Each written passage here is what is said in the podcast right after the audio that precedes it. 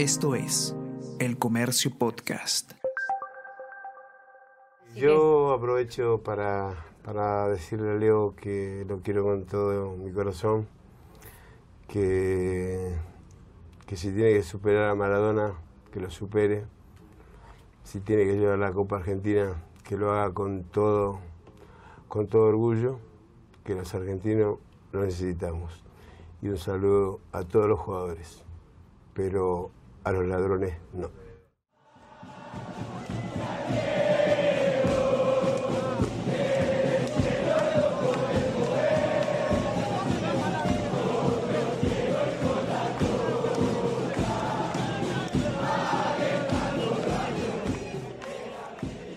Es sudor, Messi. Es la camiseta empapada de Di María que te abraza, la bandera mojada que te acerca de Paul, que lo protege, el beso tibio de la vida de Aymar, que lo ama. Es sudor, Messi. Se ve por la tele. Lo vi allá en el Usail Stadium, cuando Argentina perdió el primer partido y la rabia quiso derribar a este rascacielos de 169 centímetros que eres. Es sudor, Messi, que te regale el Kun Agüero mientras das la única vuelta olímpica por la que soñaste durante tantos años, la única copa que le faltaba a tu vitrina de 41 títulos. Es sudor, Messi. No hay forma posible de que sean las lágrimas de tu familia, de Antonella, Mateo, Tiago, Ciro, que están demasiado lejos allá en el palco, aplaudiendo la familia del rey del mundo en el estadio de los jeques. Es sudor, Messi, ¿Cómo va a ser otra cosa si eres campeón del mundo? ¿Cómo vas a pensar que es, por ejemplo, una gotita de agua que cae desde el cielo, donde Diego Armando Maradona te está mirando, saltando, cantando, ahora que ya no hay discusión posible? Y si es más que eso, ¿qué importa? A todos los hinchas del fútbol nos está pasando. No sabemos si es sudor o qué, estamos felizmente confundidos. Este es el último episodio de la temporada de Jugamos como Nunca, edición Qatar 2022, el más emocionante que nos ha tocado hacer, con Argentina campeón del mundo por tercera vez en su historia.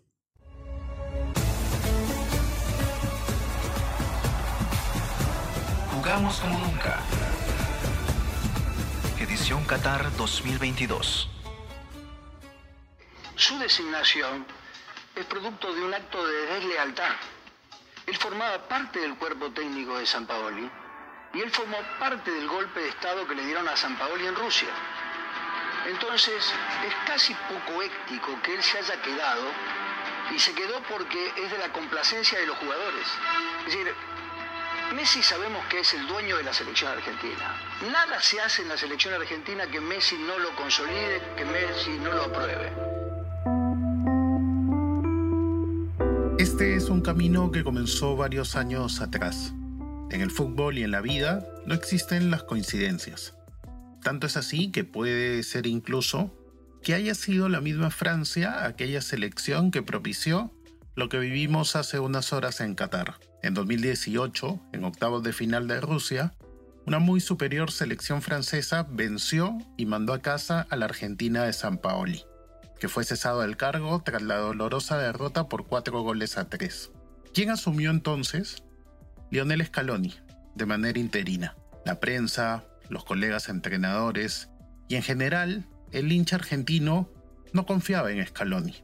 Un DT inexperto y sin trabajos previos en equipos, más allá de su labor como entrenador de la sub-20 de Argentina. Incluso le decían desleal, le pidieron referencia de su licencia como entrenador también. Del interinato se convirtió en el DT principal de la selección mayor y vino a la Copa América en el año 2021, tras la final jugada en el Maracaná. Y se va a abrazar con Scaloni. Scaloni y Messi se abrazan. Mira vos, qué imagen, qué maravilla, un técnico que llegó como pudo, que se quedó del equipo anterior y dijo, bueno, yo doy una mano, tapo un hueco, avísenme, y justamente el más inexperto, el que nunca dirigió a ningún equipo, le dio el título que quería. ¿Y cómo es la vida? ¿Cómo es? Que ahora el entrenador argentino pudo gritar, junto a su selección, que son campeones del mundo. Dale, cachete, dale. Le va a pegar Montiel, penal para la selección. Vamos todos con vos, todos con vos. Montiel, gol, gol, campeón, campeón, campeón, campeón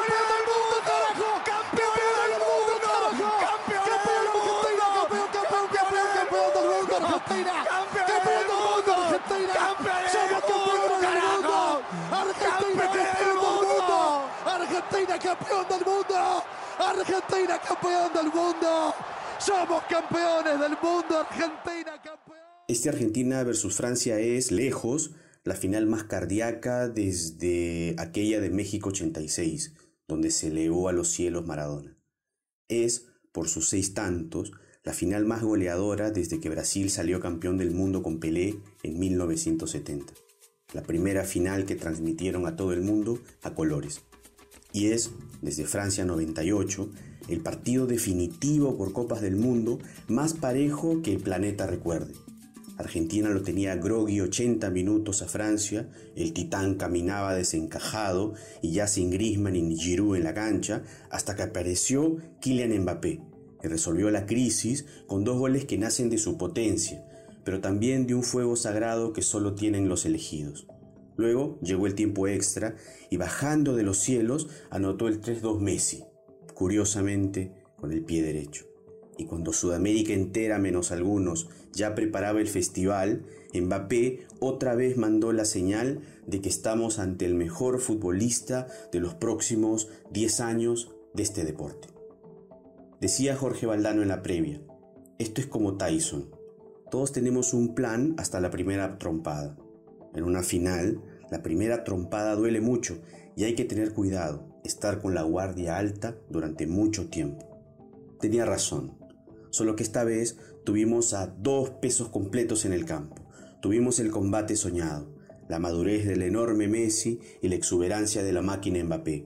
Para seguir con la metáfora de los púgiles, en el Usail Stadium pelearon Ali contra Tyson, y en esas condiciones solo podía ocurrir un duelo para la eternidad. El 20 de, 20 de noviembre, de noviembre eh, estaba tomando mate con Leo y en un momento, él, no sé si fue al baño o dónde, y yo le escribí en un papel, hoy 20 de, hoy 20 de noviembre te prometo que vamos a salir campeones. Eh, y bueno, ese papel debe estar por ahí en el cuadernito que, que tienen en la habitación. Eh, la verdad que lo, sentía, lo soñaba.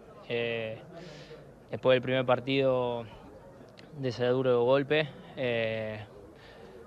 nos quedamos ahí los dos en la habitación charlando mucho eh, y entendiendo que, faltaba un montón y bueno, hoy haberlo conseguido es, es increíble. Con la ausencia y retiro del Kun Agüero por sus problemas cardíacos, Messi no solo perdió a su mejor amigo en la albiceleste, perdió a su compañero de cuarto, aquel con el que supo salir campeón sub-20 en el año 2005, cuando eran unos pibes.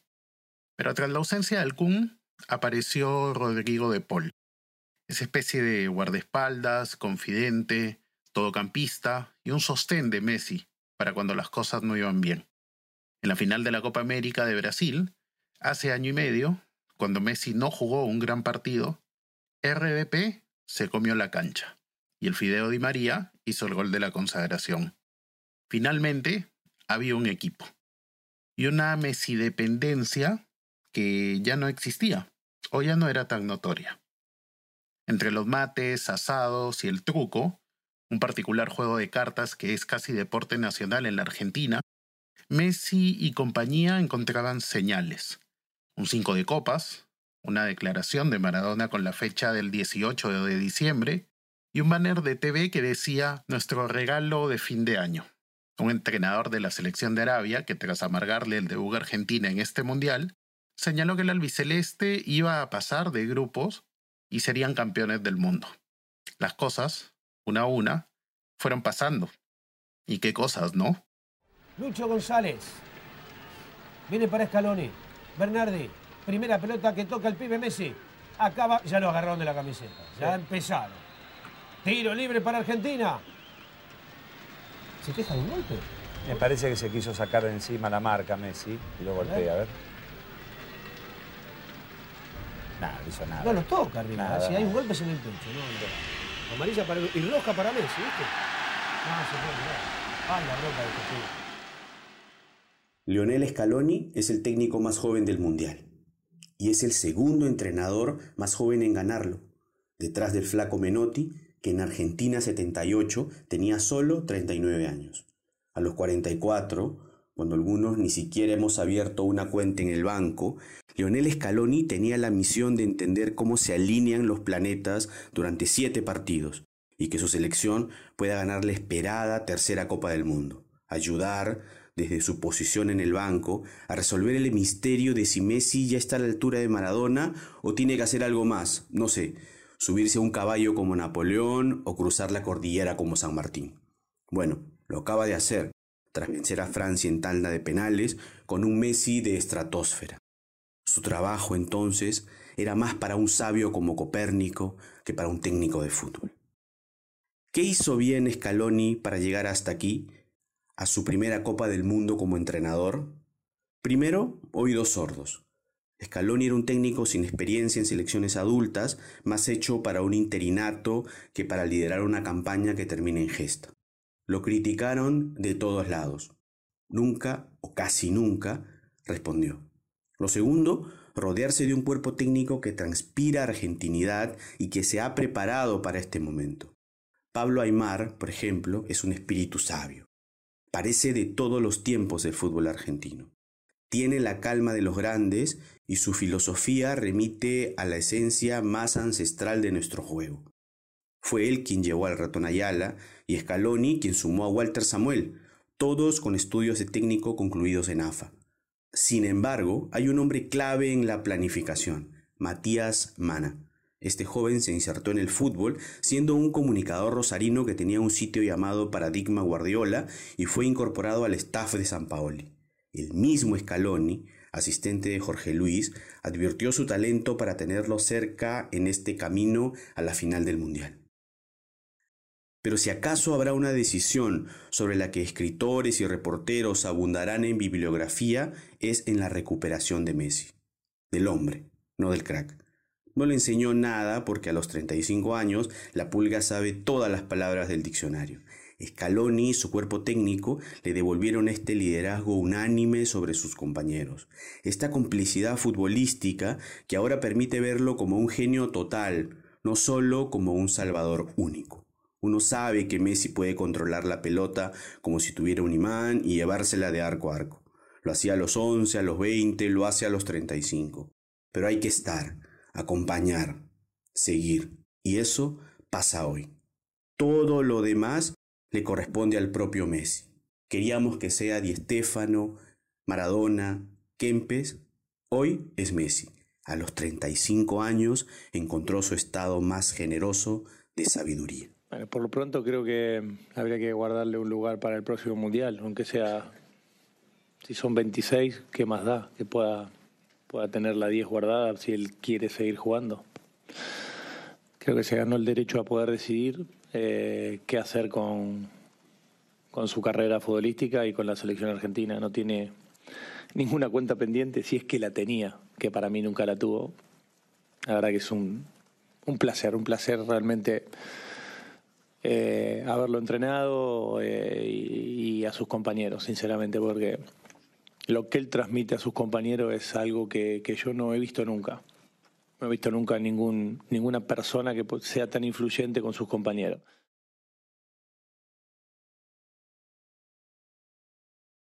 ¿Cuál es la motivación de aquel que ya lo ganó todo, que logró su máximo sueño, que cumplió con aquello que no prometió, pero que todos esperaban de él? Ganar la Copa del Mundo. El jugador del PSG que deberá volver al país del que fue verdugo en la final de Qatar, aún luchará por un objetivo parisino, la hasta ahora esquiva Champions League para el multimillonario club francés. Pero ¿a quién le importa la Champions si acaba de ganar el Mundial? ¿A quién le importa el partidazo entre el PSG y el Bayern de febrero próximo? Que va a ser un partidazo, por cierto. Pero, ¿quién despierta a Messi de este sueño?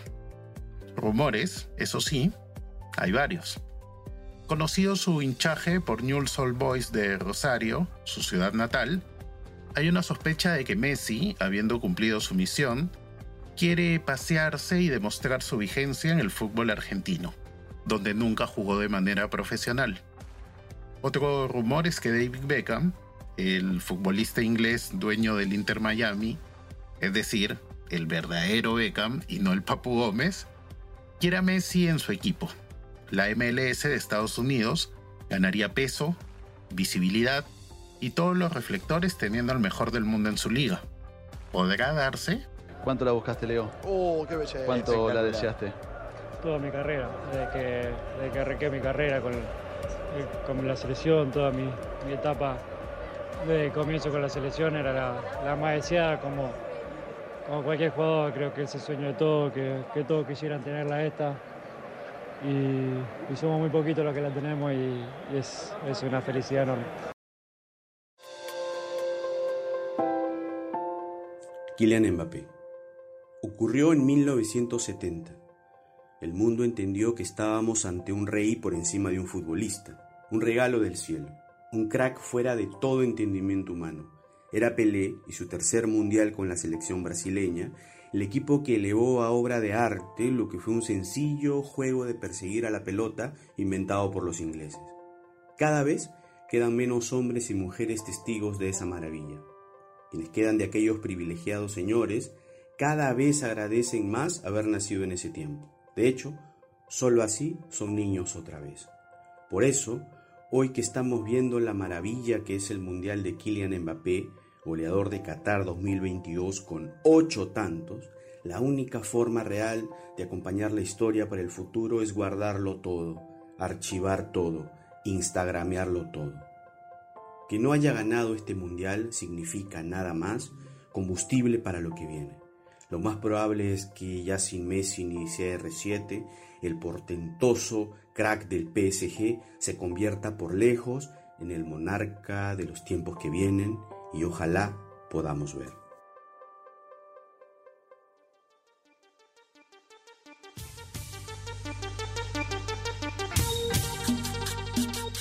Esta es la cumbia de los trapos.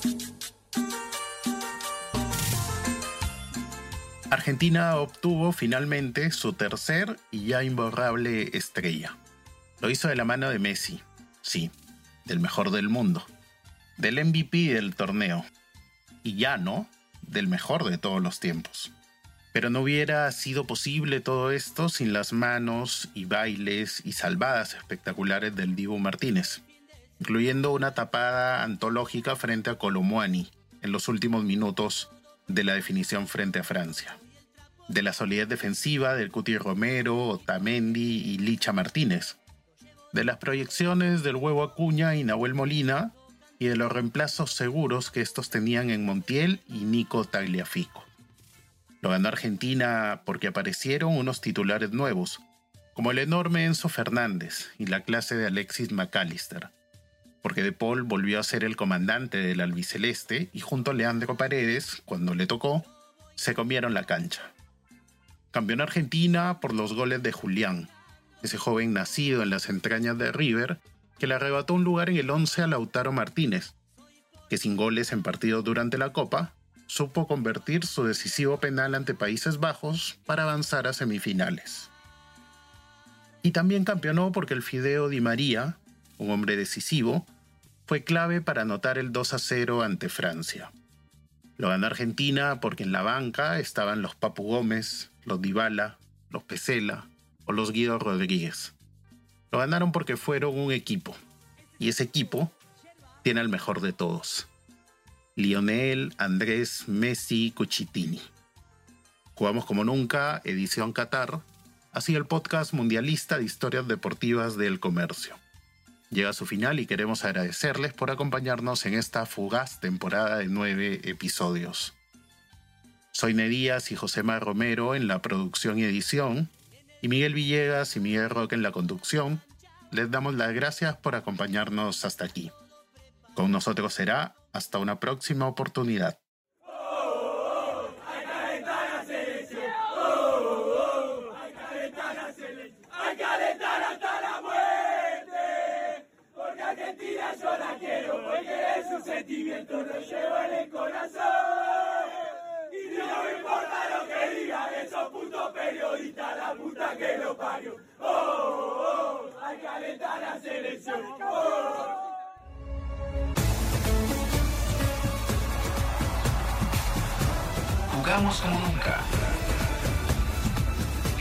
Qatar 2022. El Comercio Podcast.